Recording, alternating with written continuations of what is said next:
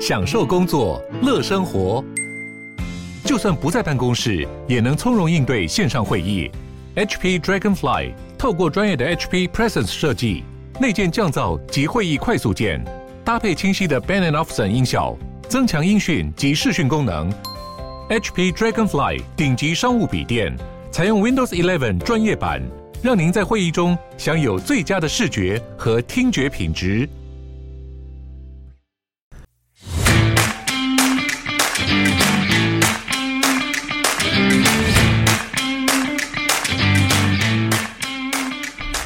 欢迎收听小朋友学投资，接下来是不如小周记的时间，让我们一起查证事实，而不是随着各种分析预测，还有媒体的标题杀人起舞，造成每天不必要的担心。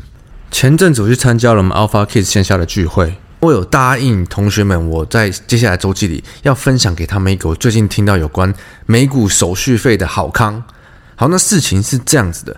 我前阵子去剪头发的时候，我的造型师跟我说，他最近变成了股市小白，但他一直有个疑问，他想要问我，就是呢，他已经先问了一圈他身边的朋友，五到六个朋友，所有人都说现在是空头，今年股市是空头，千万不要买，我们等涨回来再来考虑要不要买。他就很疑惑啊。他说：“他虽然菜，但他知道股票这种东西不就是低买高卖吗？那如果大家都说不好的时候都不要买，等到好的时候再买，那不是永远就无法低买高卖了吗？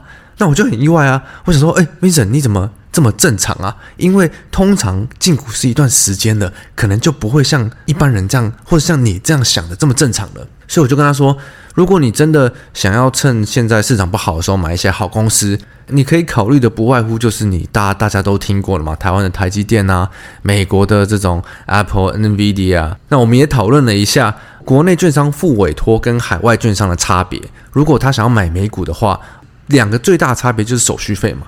国内付委托虽然相对方便，就是有国内的监管机关，然后有专人帮你服务，可是手续费就是不便宜。虽然手续费好像是零点二五到一趴之间，可是它有个最低收费，最低收费十五美元到四十美元不等。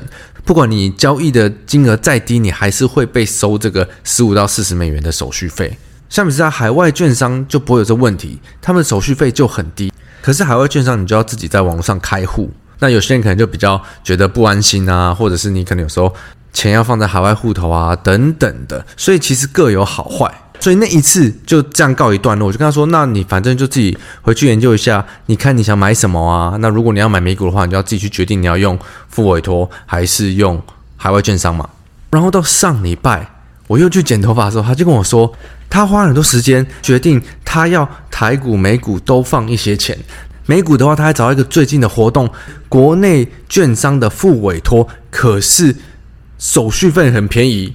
因为我本身个股的部分没有在交易美股，我只有做呃指数的部分，所以我很好奇啊，我就问他说：“诶，那你跟我说说看，如果是还不错的活动，我可以分享给我的听众们吗？”他就给我看了这个活动，是台新证券的一元买美股，A B C D 的一。活动的内容主要就是今年的六月到年底是每笔交易不限，股数不限，金额手续费都只要均一价。我一看，我想说，哇，哪有这么好的事啊？一定是有某种程度上的限制吧？对，那它的这个精选三十档美股的限制呢，有十五档是 ETF，然后另外十五档就是呃一般投资人很熟悉的这些美股，例如说 Apple、Tesla、NVIDIA、AMD 这类比较被公认为好公司的标的。啊，那如果是想要在趁不好的时候慢慢建部位的投资人，其实应该是还蛮划算的一个活动哦。反正我就把网址放在节目的下方，有兴趣看这个台新证券的一元买美股的活动，同学们再自行参阅喽。哇，这周的市场震荡真越来越剧烈哦，随便每天个几百点都是正常。当然，如果没有破底。然后震荡很剧烈，会视为是好事啦，就看接下来要怎么发展喽。毕竟要反转一个趋势没有这么容易，我们还是要先看市场什么时候对这些各种利空开始麻痹，并且开始反弹。这周或许有点迹象，但是反弹的格局大家还是要格外小心哦。就像呃周五盘中这个日本前首相安倍中枪，所以几乎是全球的指数都直接反转，可以看出大家在这这种强反弹格局内还是非常的没有信心哦。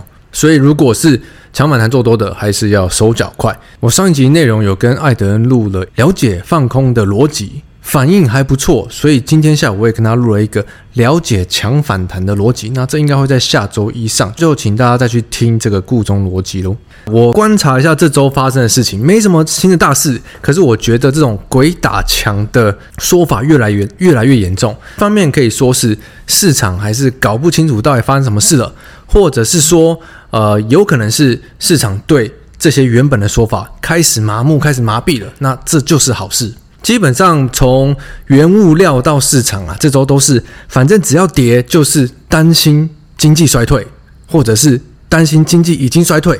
我们先看到原油的价格，原油这价格这周到周五大概是跌了五趴左右，那一度有崩跌下一百块以下。只要跌就是市场对经济衰退的恐惧增加。如果油价很高，需求就减少。嗯，可是好像是因为供需不平衡，所以油价才会。高涨嘛，鬼打墙的问题。我们来好好看一下供需端有没有改变好了，因为这才是最原始油价高涨的原因嘛。供给端的话，我们有看到俄罗斯这周有下令，他们要把这个里海管道联盟叫 CPC，就是全球最大的一个石油管道之一，暂停活动三十天。这个 CPC 处理大约是全球一趴的石油，从这个中亚运到黑海。但是呢，西方有质疑说，因为现在的西方协力厂商没有办法到俄罗斯现场勘察嘛，所以有人怀疑他可能是俄罗斯自导自演，也有人怀疑可能是呃俄罗斯蓄意阻扰这个油管的复工，所以供给面问题还是不小。那最近这个 G7 七大工业国组织也有在讨论，应该要把这个俄罗斯的石油价格限制在四十到六十美元之间呢、因为现在高油价。反而成为俄罗斯发动战争的这个重要资金来源。以前像什么中国、印度都有在买黑市交易泛滥的这个油。现在油价那么贵，能有便宜的买也好像也蛮合理的嘛。所以这个 G7 限制这个价格，我我是不太了解这个要怎么运作了。那这个后面它的会怎么影响油价，可能也是要继续观察。供应端似乎还是问题很大。需求端呢，我们这边看到说，市场在讲中国解封后的需求回弹，对用油的需需求是比预期的还高的哦。所以，蛮多分析师在预期说，今年的石油的需求成长会明显超过 GTP 的成长，因为至少以目前今年的全球经济来说，仍在成长，需求可能会持续的扩大，供给还是有点限制住了。说实话，这就是现在供给的问题嘛。虽然我们现在看到市场有一大派都在说。全球经济因为战争放缓，经济衰退，用油的需求就下跌，所以油价会跌。油价下跌可以把它拿来对付俄罗斯用油赚钱打战争的一个原因，不觉得这件事真的很矛盾吗？觉得我每次看这我都看得超级超级混乱的，但我还是会偏向去想，诶，供需没有办法缓解，可能应该以趋势来看，这个能源价格还是比较难下来。可是我们在金融市场也不能太铁齿嘛，因为这今年我们很明显看到，只要金融市场一面倒的担心一件事情，一面倒的钱在抽走的话，也可能造成这个是价格长期跟急速的下跌。然后不止原油嘛，我们看到原物料，不管是粮食什么小麦、玉米，然后到这些金属价格，铜啊、钢铁啊，之前那些什么镍、妖镍之前都大涨的，到现在为止都从高点下来至少三成。记得我之前几周前有讲到一个电视总会在最高点报到这些。平常不会接触到的这些原物料价格，我觉得蛮厉害。我记得妖那时候有妖孽嘛，然后后来是小麦。可是呢，原物料的下跌的理由，我其实找了一圈哦，都只有看到主因是对经济前景悲观。诶，这好像跟刚刚我们讲的原油是一样的一个鬼打墙，供需产生问题，所以价钱高涨。可是现在是预期经济会衰退，所以需求会下降，暴跌。不知道大家有没有看我头上的问号？问号？问号？没关系，我帮大家整理一下。目前炒了很长一段时间，说经济要衰退，或是经济正在衰退，是因为俄乌战争嘛？能源高涨，原物料高涨，粮食高涨，所有东西都高涨，所以成本上升，所以我们担心接下来的经济会开始趋缓，会衰退。但是这周只要市场涨，就变成因为经济要衰退了。所以这些原物料的需求都会下降，所以他们暴跌。诶，有没有开始开始鬼打墙喽？诶，还没完，鬼打墙还有第二阶段。那因为经济要衰退了，所以这些需求会下降，原物料下跌。所以原物料下跌的话，诶，通膨有可能放缓。所以嘞，所以通膨放放缓的话，FED 升息的疑虑会放缓。哎，有没有发现鬼打墙打墙打墙？好，所以我们了解现在市场给予能源、原物料、粮食、金属价格暴跌的原因，都是因为经济要衰退了，所以需求会下降。我们来看到欧美的指数，欧美指数这周只有科技指数 NASA 跟 SOX 呃是反弹的，大约三到四五趴不等。那其他欧美指数大约都是在正负一趴左右震荡。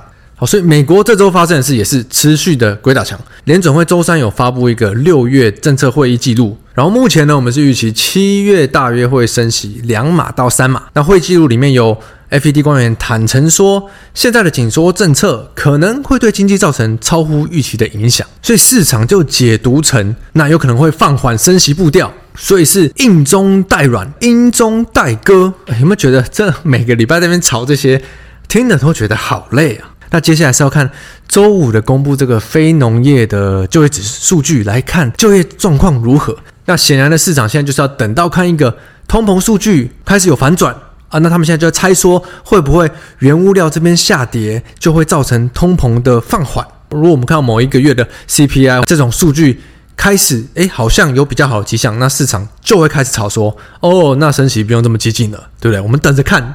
好，那另一部分科技股为什么反弹这么多？主要是因为周四的时候，韩国的三星发布财报，伺服器晶片的需求是还是很强劲的，所以市场解读状况没有预期的这么糟，所以相关的晶片股啊，甚至是整体的电子都在反弹。可是同时间呢，我们上周才听到记忆体大厂的美光在公布财报的时候，有预告，虽然第三季财报。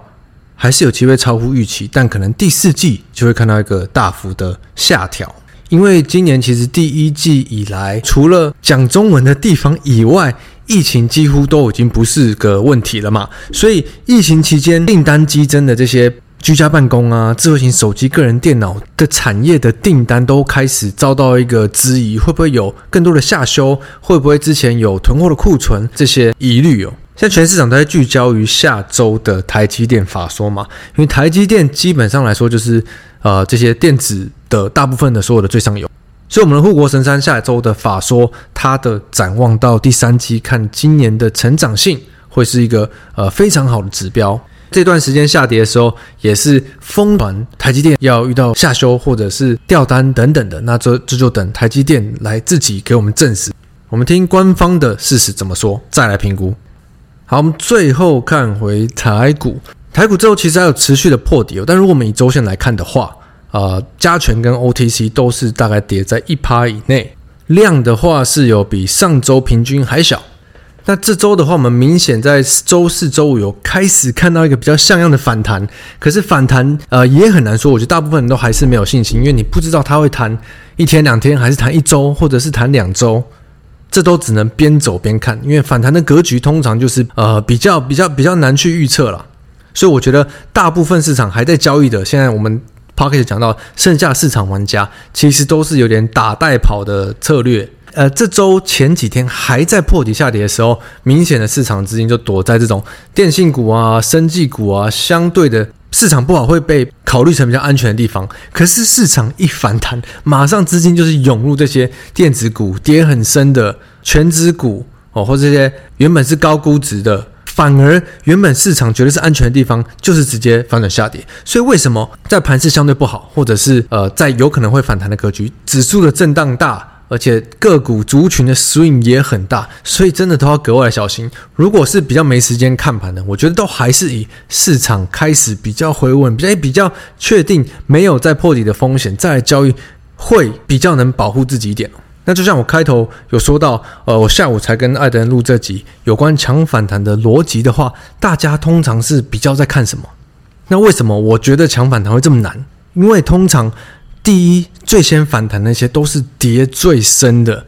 那有些时间，例如说，再搭配在现在正在公布六月营收的当下，所以可能很多交易的或者是一些法人，他们会相对比较倾向去抢这些数字公布来还是相对强劲的公司。所以，如果我们看到接下来有这个反弹可以拉比较长一点，我觉得最重要就是还有持股人一定要先去检视，呃，自己手上的持股是疫情红利股吗？他们的这些不管是获利还是营收，有没有开始往下走的趋势？那是不是应该趁反弹脱手？如果是交易端的话，可能还是要等市场相对比较稳一点，你再来交易。那或者是用我们这个抢反弹逻辑的这一集，你可以比较去做一些短线，像抢银行抢钱的这种要跑得快的交易。那如果是想要找叠升价值走投资路线的话，跟我们上一集 Podcast 讲到这个外资的操作部分就比较像。这种真正的价投、价值投资的部位，通常真的都在这种很不好的时候，他们才会比较积极的去建。就像是我呃一开始提到这个活动啊，如果今天市场是真的很好，美股在大多头的时候，你觉得会有这种优惠的方案吗？一定就是现在市场不好，下单人数变少，所以才会有这种比较超值的优惠活动嘛。那我之前查的时候一直查不到，提醒一下各位，它是这个台新证券的一元买美股怪兽级企业，一元的一是 A B C D 的一，因为我之前一直打一块钱的一，所以我原本找不到，在这边提醒大家一下。那一样资讯我就留在下面给大家自行参阅。那就祝大家周末愉快，Happy Weekend！我是布鲁，我们下周见，拜拜。